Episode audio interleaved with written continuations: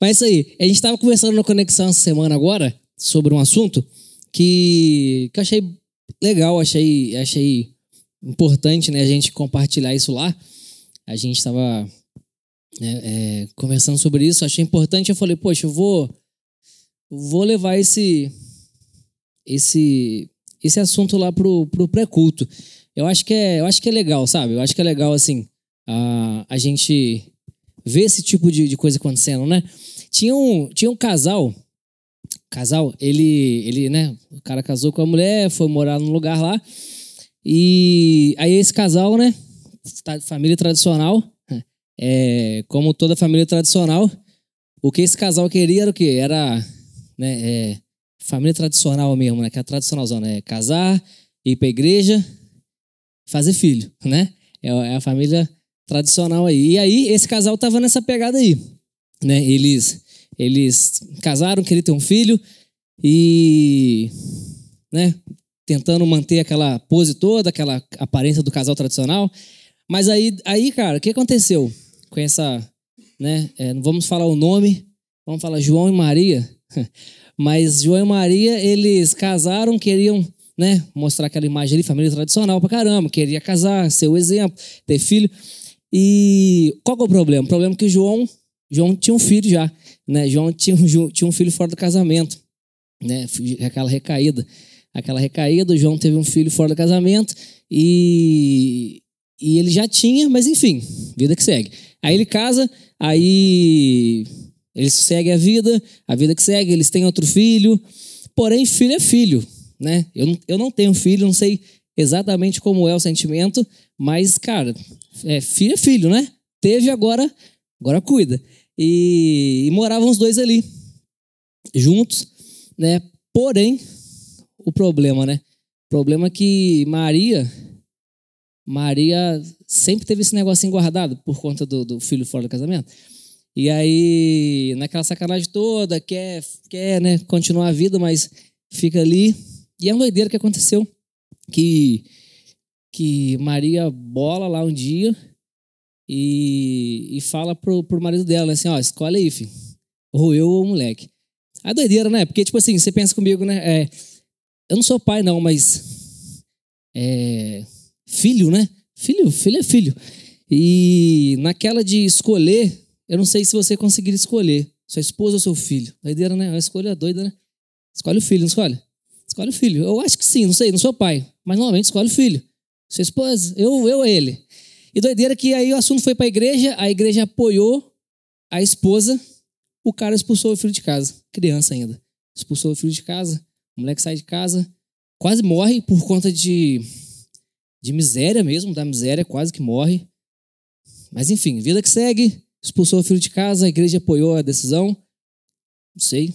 Ah, mas aí. Enfim, vida que segue, sim, foi uma história que a gente ouviu. E na época, eles conseguiram achar uma pessoa lá, alguém achou a criança para cuidar, né? Eles cresceram. Aí o pai morre. O pai morre e deixou muita parada. Deixou muita coisa para trás. Mais uma vez, né? A igreja junto com o outro filho, que era o filho do casamento, e apoiam ficar tudo para ele. Ele também não quer dividir nada com ninguém. O outro falou assim: pô, velho, filho é filho, pô. Divide, não tô querendo tudo, só divide. E o outro falou: não, é, você não tá ligado na parada, não. E, e perde tudo. Então ele é expulso, quase que morre por conta da miséria. Ele demora a achar uma família, um lugar novo, mas conseguiu se virar, conseguiu fazer uma família. É, vamos dizer, sofreu do começo ao fim, né? E não sei se você percebeu que eu não estou falando de João e Maria. Não sei se você já percebeu. Já percebeu de quem eu estou falando? Que eu estou falando de Abraão e de Ismael e de Isaac. Por alguns minutos, por alguns minutos, de repente, se você não percebeu na hora, você odiou Abraão, você odiou Isaac e você começou a se compadecer de Ismael. Por alguns minutos aí você falou assim, pô, Ismael é que, que, que merecia tudo, porque foi expulso, né? É, é verdade. Essa história, se você pensar do outro lado, né, é um assunto muito atual, né, a guerra toda. Se você pensar do outro lado, imagina quem nasceu lá do outro lado. Lá no, no, no na, na, crença deles, no Alcorão, tem um livro que chama Al-Baqarah, que fala o seguinte, que, que Deus abençoou Abraão, que era o patriarca, E o, as, de, as bênçãos, elas são, elas são de é, para todos os seus descendentes. E em Albacra fala que é para Isaac e para Ismael. Não fala que é pra, só para Ismael. Eles acreditam que deveria ser algo a ser dividido. Olha só como é que é a visão. Aí você nasce do lado de lá. E você nasce do lado de lá com essa história de que era para ser dividido. Era para eles estarem juntos com a gente e agora não tem. E a gente foi expulso e a gente quase morreu. E a gente é. é enfim, né? E a vida que segue.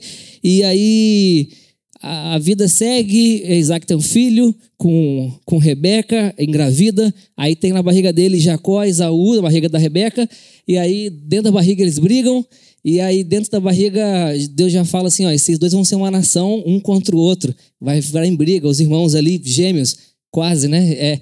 E aí nascem, e aí Esaú é o primeiro por direito, mas aí Jacó passa a perna nele, engana ele, pega a primogenitura dele, Isaú fica bolado, Isaú se compadece do, do, lado de lá, talvez, não sei, mas Isaú ele começa assim, não, pô, eu que sou o primogênito, sou original, então o que ele faz? Casa com Malade, que é Malate, que é a filha de Ismael.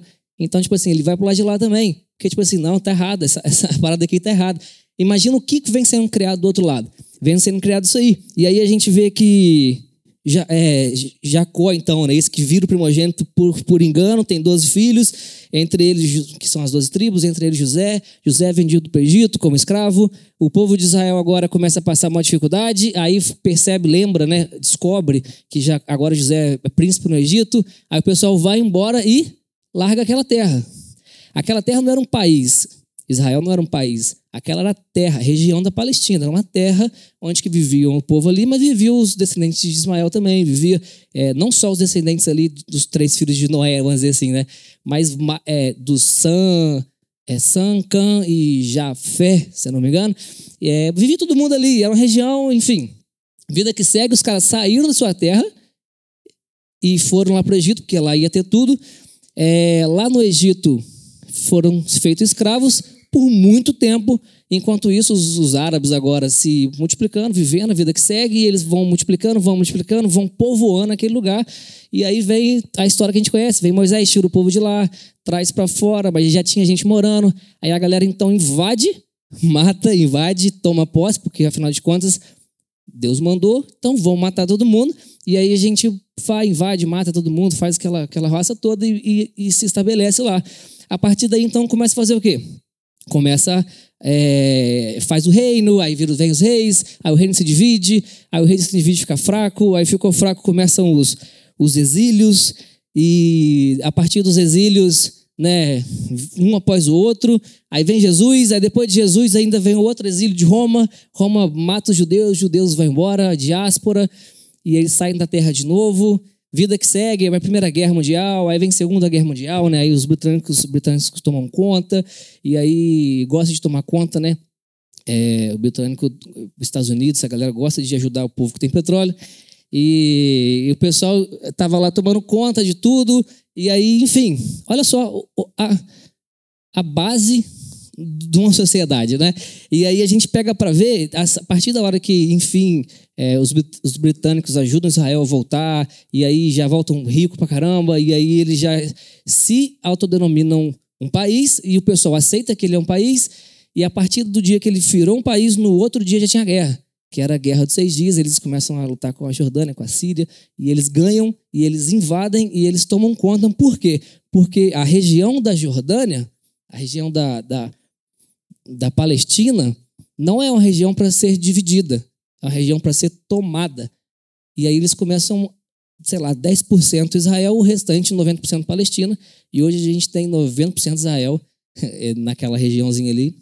90 talvez não, mas bastante, e um pouquinho de Palestina, por conta de guerra, invasão, guerra mata e toma, e, e enfim, isso vem desde Isaac e depois que virou Estado, o negócio ainda se agrava, porque agora é guerra, agora é política, agora é, é Estado, agora é tamanho, território.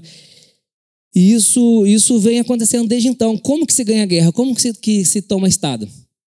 Matando todo mundo, entrando, invadindo, muitas perdas. Então, isso tudo que Israel é, toma né, é, de, de, na região é tomado à força, é tomado com guerra, é tomado com morte, é tomado Porém, aí que é que, é, que por que, que eu estou falando isso tudo? Por que, que a gente conversou? Lá no Conexão a gente até conversou bastante sobre isso aí, né? O Luan ele, ele deu uma aula também sobre algumas outras coisas que eu nem conhecia. Foi bem legal. Mas por que disso tudo? Porque, na verdade, você para para ver, uh, existe, uma, existe uma parada do lado de cá, do lado de cá que eu disse, do lado de Israel. Existe um negócio acontecendo. Existe uma, uma, uma dominação, existe uma matança que vem de muito tempo, existe muita maldade do lado de cá também. E vamos dizer assim, né? Alguém está muito furioso há muito tempo, querendo tomar o que era promessa para ele também, porque a promessa é para Abraão e sua descendência. Não é para Abraão e, é para sua descendência. Isso está escrito. E a, os cinco primeiros livros da Bíblia é o mesmo cinco primeiros do outro lado também. Né? A Torá é a mesma para os dois, para o Corão para a Bíblia.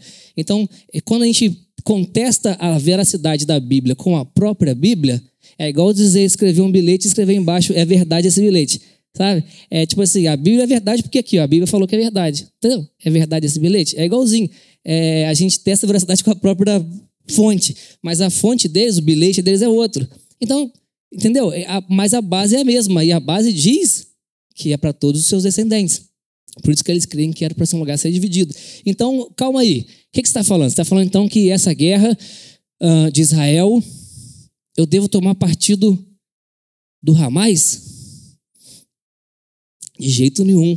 Hamas é um grupo terrorista. Hamas entra e destrói de uma forma que, que nunca que eu nunca consigo nem imaginar como que esse cara faz um negócio desse. Eles entram em lugares que matam, estupram, destrói e vai embora. Nem era para tomar a terra, era só pela destruição gratuita. Era só por conta disso que devo tomar nessa guerra santa, né? Guerra santa, porque virou a cruzada número dois, né? A galera tá aí, mas é uma guerra santa, porque é o termômetro, e a gente começa a tomar partido de Israel, claro, porque é o povo escolhido de Deus. E aí que eu, que eu, que eu te pergunto, de quem que então eu devo tomar partido? De Israel, disso tudo que a gente contou? Eu devo tomar partido da Palestina, que está fazendo essa roça toda, nessa guerra santa, né? Crente aí tem uma, uma, uma mania boba, uma mania, né? uma mania forte de passar vergonha. E a gente começa a falar que não, que a gente. Israel é o povo escolhido de Deus, Israel, predominantemente judeu, que não acredita que Jesus Cristo era Deus, que não acredita naquilo que a gente crê, tem uma outra crença, uma outra, não acredita na nossa religião, acha que a gente é lunático por seguir um doido, e aí a gente, não, povo, os caras são escolhidos, povo escolhido de Deus. Qual que é a parada? Antes de Cristo, Israel era o povo de Deus. Depois de Cristo, a igreja é o Israel de Deus. Tem uma diferença. Hoje, o Israel é todos aqueles que escolhem e, e são chamados segundo a vontade dele, sei lá. E por quê, né? Mas a gente, a gente, a gente é o Israel de Deus. E a Jerusalém, a terra prometida, é outra. Quando Israel foi, em 1948, realmente decretado no Estado, Jerusalém não era nem de Israel. Nem era. Eles, e até hoje não é muito, né? É, foi conquistada a força e foi pegou de volta e é hoje é disputado até hoje Jerusalém. Se você procurar de quem é Jerusalém, em alguns lugares falam que é de Israel, de outros falam que é da Palestina, porque é uma briga desde então. Então, tipo assim, orar pela paz em Jerusalém, eu vou orar por quem? Depende. Tem ano que eu vou ter que orar para a Palestina, porque Jerusalém é da Palestina. O outro ano, quando conquistar de volta, eu vou ter que orar para Israel, porque agora Jerusalém é de Israel. Então, tipo assim, quem que era Jerusalém? Quem que é? Né? Paulo ele fala para Gálatas o seguinte: não há judeu, nem grego, não há servo e nem livre, não há macho nem fêmea, porque todos somos um só em Cristo. E nós, se somos de Cristo, estamos, pois, na descendência de Abraão, conforme as suas promessas. Hoje, o Israel, descendente de Abraão, conforme as promessas, é todo aquele que entende a parada, todo aquele que hoje é filho de Deus, que é aceito por adoção ou não, a gente é aceito e a gente agora ora por uma paz em Jerusalém. Entendeu? A gente ora por, um, por uma esperança, a gente espera por algo, por Jerusalém, que é celeste. Então, e aí? Devo tomar qual lado? Da Palestina ou de Israel? Sabe qual lado que deve tomar? Eu vou ler aqui.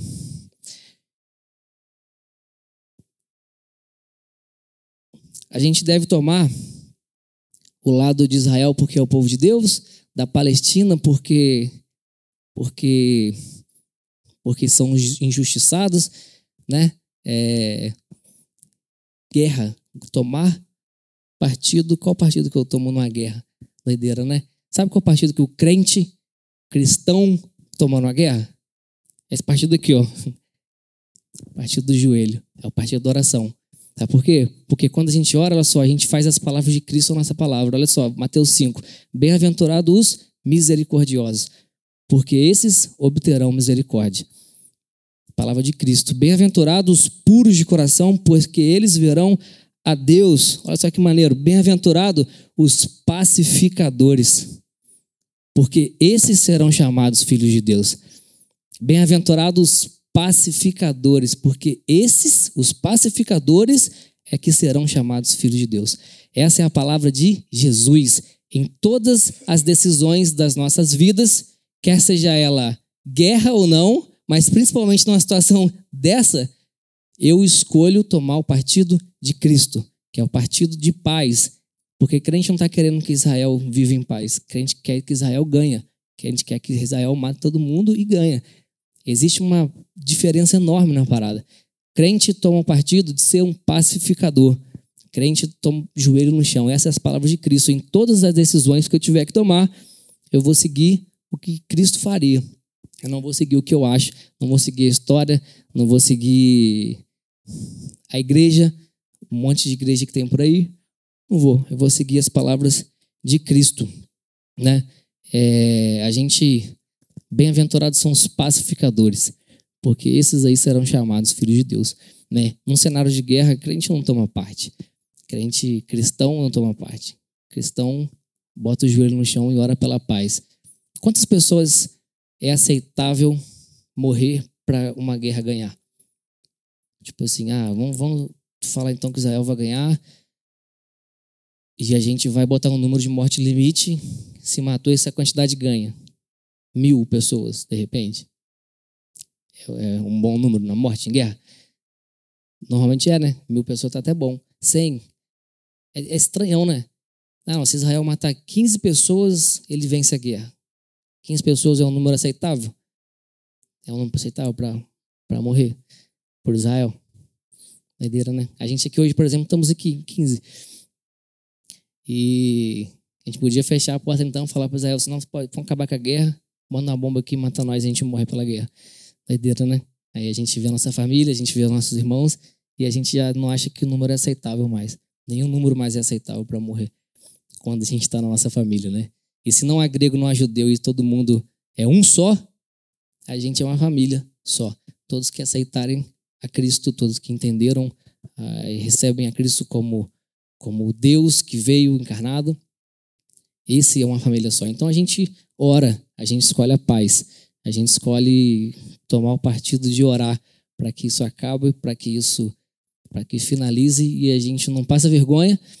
E quando isso chega até nós, a gente mostra o nosso caráter. É a oportunidade que a gente tem de mostrar o nosso caráter de Cristo, porque a, a salvação, vamos dizer assim, né? Jesus alcança pessoas, não a salvação, mas Jesus alcança as pessoas justamente com a nossa pregação. E a nossa pregação é essa. É o momento diferencial de quando a gente, fora dos muros, a gente se coloca numa posição de pacificador. E aí que é a diferença, aí que a gente alcança, aí que as pessoas entendem a nossa diferença. Não o cara que vai gritar para quatro cantos que o lado A tem que ganhar, o lado B tem que ganhar. Mas é isso aí que eu tinha para falar. Foi isso que a gente conversou na nossa conexão. Que a gente então seja, nós possamos ser esses pacificadores que a gente consiga orar pela paz, mas que a gente consiga estar do lado de Cristo. Não só nessa situação, né, terrível, mas em tudo que rolar, a gente sempre vai tomar o partido da oração, da paz, de ser pacificador, de ser misericordioso, porque tem toda a história tem três lados, né? Lado A, lado B e o lado certo. Então, nunca ninguém está 100% certo. Então é isso aí, que a gente pensa sobre isso, que sejamos pacificadores. Amém? Deus abençoe. Vamos orar?